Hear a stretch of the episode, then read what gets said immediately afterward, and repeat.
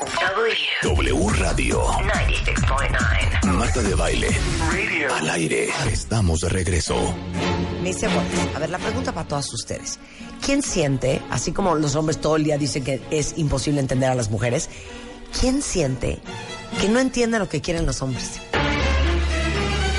Tere Díaz, nuestra super psicoterapeuta especialista en desarrollo personal y de pareja. A eso viene. Marta, voy a hablar muy rápido porque estoy inquieta, pero claro, claro, Es que, que es no te estás, ¿eh? no, ya me voy a estar. Le estoy diciendo que no hay tiempo para estar en la risa y risa y empieza con voy a hablar rápido porque estoy inquieta. Estoy Es muy que- inquieta, es que mira, Ya. ya reconozco que escribí un libro de cómo reconocer a un patán. Hay unos patanes, patanazos, ya hablamos, rehablamos de ellos, aguas. Pero hay una gran cantidad de hombres que no son patanes y que las mujeres estamos resentidas por años y años de problemas, pero hay muchos hombres que están, sin ser patanes, ansiosos y confundidos. Y nosotras tratamos a todos con la misma medida y realmente sabemos qué quieren, sabemos qué les pasan, con esta minimización de todos son iguales, son muy básicos, son primarios, lo único que quieren es coger. O sea, con estas Sí. ideas estereotipadas, Sí, ay, a ver con qué me jal- salada me, ja- me- me- sala- Eh, jalada me nadie sal- quiere compromiso, Nadie, sí. Realmente sabemos qué quieren, sabemos dónde están, sabemos qué les está pasando. Las mujeres, Marta, hemos hablado y hemos hablado mucho. Y hemos hablado bien, unas ya se les pasó la mano. Ahora, falta un largo camino por recorrer, sí, en temas de igualdad. Todo eso ya lo sabemos, pero no los escuchamos con curiosidad ni entendiendo que también son seres complejos. Sí, porque aparte en la naturaleza cerebral de un hombre, la comunicación, el uso de las palabras, eh, ahora sí que el- el- la, la conexión con sus emociones, a muchos no se les da de manera natural. No solo natural, no se les enseñó, Marta, al Claro. revés, se les bloqueó. Claro, Porque la 100%. mujer, tú naces, eres mujer. El hombre, hay que hacer lo que se haga hombre, ¿eh? Que es muy difícil. Ah, no, ah, no. Te me haces hombre. Sí, pero y hasta, muy fácil hasta- pierdes hasta el. desde la fisiología cerebral. Las mujeres hablamos creo que en promedio 11 mil palabras al día. Los hombres creo que como 5 mil. Y como nos favorecen la parte relacional, estamos Claro. acostumbradas al intercambio y ellos se les favorecen otras cosas. Entonces, sí te diría que un área de oportunidad es poder verbalizar muchas cosas, porque hablan mucho con el cuerpo, son mucho más de actitudes y ahí tenemos una deficiencia que podremos irla acortando sin buscar ser idénticos. Pero mira, la certeza es enemiga del cambio. Entonces, si creemos que los conocemos, estamos equivocados. ¿Qué pasa? Tenemos que saber que hay muchas mujeres resentidas, que ellos ya dicen, ¿sabes qué, neta? Ya. O sea, ya, yo ya quiero decir lo que me pasa, pero no sé ni cómo decirlo, pero voy a hablar y me callan, pero si hablo de más dicen que soy muy sensible, pero si hablo de menos que soy un frío desconectado. Y yo creo que tenemos que integrar cinco áreas, Marta, para intentar conocerlos y a ellos intentar conocerse. Y una es que la parte de la identidad. ¿Qué les dijeron te- que tenían que ser y ellos qué quieren ser? ¿Qué han elegido ser? Las mujeres nos quejamos de muchas cosas y los hombres muchísimos, si no están en una cosa de súper productividad, de súper éxito, de súper fuerza, de no sé qué, quedan muy, muy relegados. O sea, lo que te decía, no pareciera que ser hombre no se adquiere naturalmente. Tienen que hacer unos esfuerzos para ser hombres, sostenerte, incluso la frase, yo te voy a hacer hombrecito.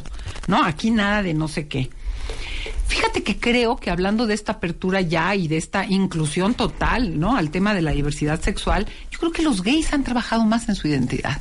¿No? Totalmente. Por lo mismo han tenido que contactarse mucho más con quién soy, qué, qué elijo ser, cómo quiero serlo, mientras que los hombres, muy hombres y muy homofóbicos, muchos de ellos, y muchos castigados por no ser superhombres, Ello. no saben quiénes son, qué son, ni cómo lo quieren ser.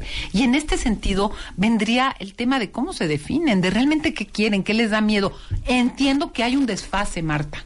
Entiendo que hay un desfase el que las mujeres hemos conquistado una serie de cosas, pero de ahí a que ellos no puedan decir, oye, ¿cómo me acerco sin feminizarme? Porque ser sensible, saber qué quiero, pedir lo que necesito, no es ser extremadamente femenino, es ser humano, punto.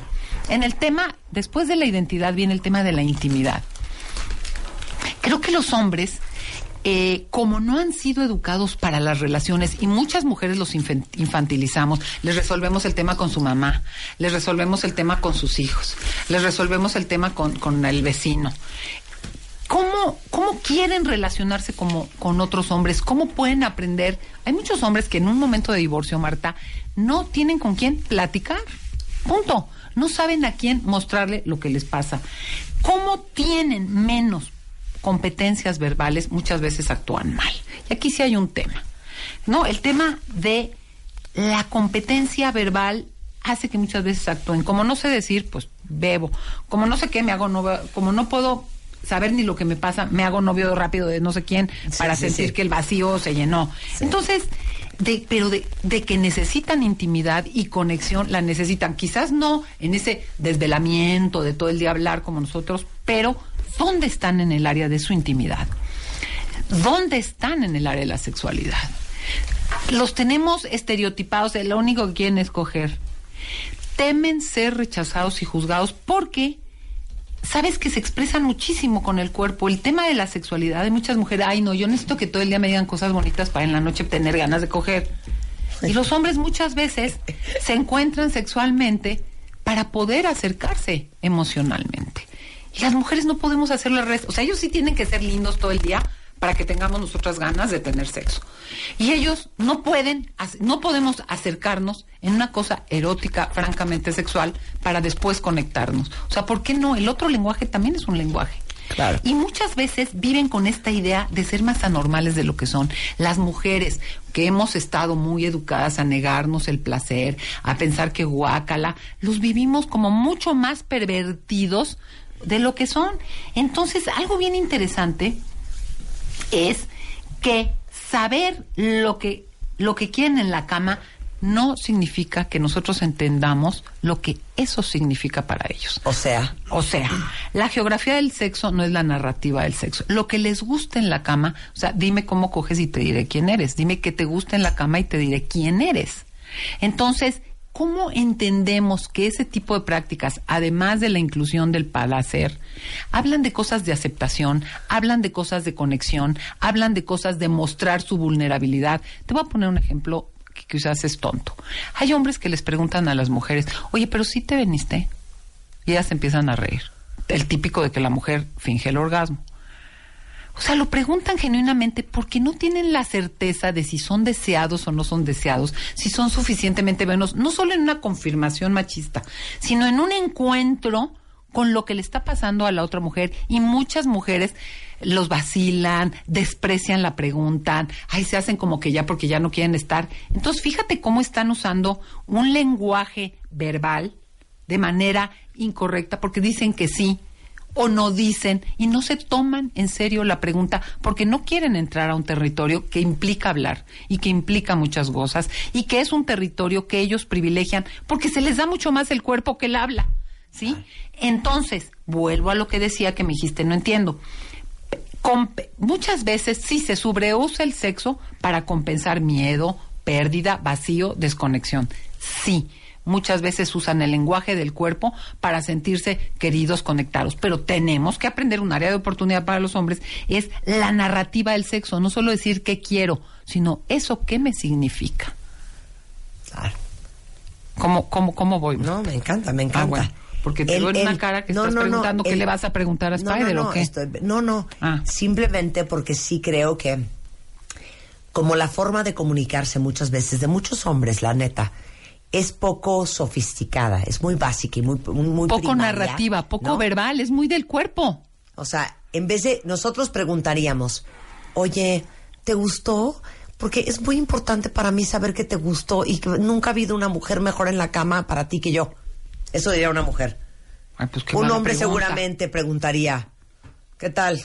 ¿Cómo estuvo? Tan, tan. Pero es su forma de preguntar, lo hice bien, te gusto, estoy, ¿me entiendes? Es eh, el, mismo fondo, pero la forma es tan diferente que es difícil leer entre líneas el ¿qué tal? ¿Cómo estuvo? y no voltearte a decirte. Sí, cuando no dice cómo estuve, ¿no? ¿no? ¿Cómo estuve? Exacto. Sí. Ahora, pero fíjate, en el cómo estuve hay una cierta grandiosidad. ¿Cómo me fíjate. ¿Cómo me viste? En el cómo estuve hay una cierta grandiosidad. Y yo digo, ¿cómo podemos acercarnos sin siempre el resentimiento y el reclamo? ¿Por qué? Porque eh, algo que yo creo que es importante trabajar en muchos hombres y no hemos entrado a otra área, que es el poder y el trauma, Marta. Yo creo que muchos hombres han estado abusados por otros hombres y ellos no tienen la capacidad de ser víctimas. Una mujer puede ser víctima toda la vida. Toda la vida me hicieron, no me hicieron, me siguen haciendo, me miraron. Un hombre a una edad para ser hombre no puede ser víctima, tiene que ser hombre. ¿Y cómo está el tema del manejo del trauma y del abuso sobre ellos? ¿Por qué? Porque la intimidad, el amor reactiva el trauma. Hay muchos que no se acercan porque no han podido ni siquiera hablar de las lastimaduras que tienen y como no las han trabajado, porque los hombres se aguantan, porque los hombres ya, ya pasó, ya dale la vuelta a la página, como en la intimidad se me reactiva el miedo a ser abandonado, el miedo a ser lastimado, la sensación de pérdida, de ser insuficiente. Entonces, ante esa vergüenza, esa pena, esa debilidad que genera el abuso y que muchos hombres tienen, se van al extremo de la grandiosidad. Entonces, entre vergüenza y grandiosidad hay una infinidad de cosas no dichas que ellos no pueden decir y que nosotras los queremos poner en el pedestal porque las mujeres no hemos renunciado a una masculinidad de fuerza, que me cuiden, admirativa, son lo máximo, no son débiles. Nos cuesta ver a los hombres vulnerables. Entonces les pedimos algo y cuando queremos que se conecten y se vulneren, tampoco no lo podemos resistir. Y repito, la sexualidad es un camino privilegiado, porque si no nos involucramos en su vida erótica, no solo como geografía, qué quieres, en dónde y cómo, sino como significado, qué te representa esto, qué significa esto para ti, no va a funcionar. Entonces, ¿a qué voy con esto? Yo sigo promoviendo mi libro de cómo, reconocer, este, cómo reconocer a un patán, porque hay patanes, pero hay muchos, voy a estar en la Feria del Libro, invitados todos, teredias.com, pero hay muchos hombres confundidos y ansiosos que no saben qué queremos y que nosotros damos por hecho que sabemos que todos son iguales y que hueva porque así son todos. Entonces, ¿cómo hoy nos unimos porque las mujeres, si no nos emparejamos con ellos, nos vamos a seguir sintiendo solas. Entonces, esto hablo de las relaciones heterosexuales. Yo creo que, repito, en el mundo gay hay mucho más intercambio, sensibilidad y apertura, incluso verbal. Hay mucho más narrativa. Las mujeres tenemos un papel que jugar, no solo en nuestros límites, sino en nuestra asertividad. Entonces, ni tratarlos como los todopoderosos y en la grandiosidad de que él sienta que es lo máximo, ni infantilizarlos. Ay, como no sabe, no puede, ni va a entender, le doy el avión. Hay que ser directas, asertivas y eso hará que la franja que hay, que la brecha que hay se acorte. Teredias.com 15570199. A todos esos hombres que quieran ser escuchados y a todas esas mujeres que creen que los conocen y no los conoces, por supuesto que en Psicoterapia La Montaña 15570199 hay una infinidad de actividades, talleres, terapias, conversaciones, etcétera, etcétera, para ir acortando nuestra brecha y pasárnosla a todos mejor. Porque saben que mucho se habla de ay, ¿quieres entender una mujer? No, pues te va a tomar años. O las mujeres son como las computadoras. Ya, saben todos esos chistes. Pero nunca se habla de que nosotras como mujeres también hay que entender a los hombres. Y creemos que los conocemos, Marta, y las certezas son las enemigas del... simples y básicos y, tampoco estoy de acuerdo. No, claro, son hombres complejos, los hombres en general son complejos, pero no lo pueden mostrar porque se vulneran y pierden hombría. Exacto, 100%. Tere Díaz es arroba, te dicen, eh, arroba la montana guion bajo o psicoterapia la montana por si alguien necesita, pues más que nada un apoyo, una mano amiga, un feedback. Una terapia. Afirmativo. Afirmativo. Son las 12.50 de la tarde en W Radio. Oigan, en este momento voy a despedir el programa porque, como se los prometí desde la semana pasada, hoy a las 2 y cachito de la tarde, ahora sí que en lo que llego, en Liverpool Polanco, aquí en la Ciudad de México, vamos a hacer la primera de dos firmas de autógrafos de revista La Moi de Oro. ¿Cómo está todo, Julio? Chisméame. Hola, Marta. Hola, jefa. Pues estoy aquí con sus cuentavientes en Liverpool Blanco. Que se escuche cómo están esperando, Marta. Y hay gente que llegó desde las 9 de la mañana que está formada aquí. Los y amo. empezamos dos y media pero estamos listos para arrancar en cuanto llegues. Así Sensacional. que si trata bien, nos apuramos. Cuentavientes, ya voy para allá, no se desesperen. Ahorita Julio le soba sus rodillitas para sus reumas. Y acuérdense que el sábado a las 12 del día voy a estar en el Centro Comercial Perisur, en el sur de la Ciudad de México, también en una gran firma de autógrafos de revista MOA Dioro. La MOA Dioro. Toda la información está en revistamoa.com por si quieren acompañarnos. ¡Ahí voy! I've heard people say that too much of anything is not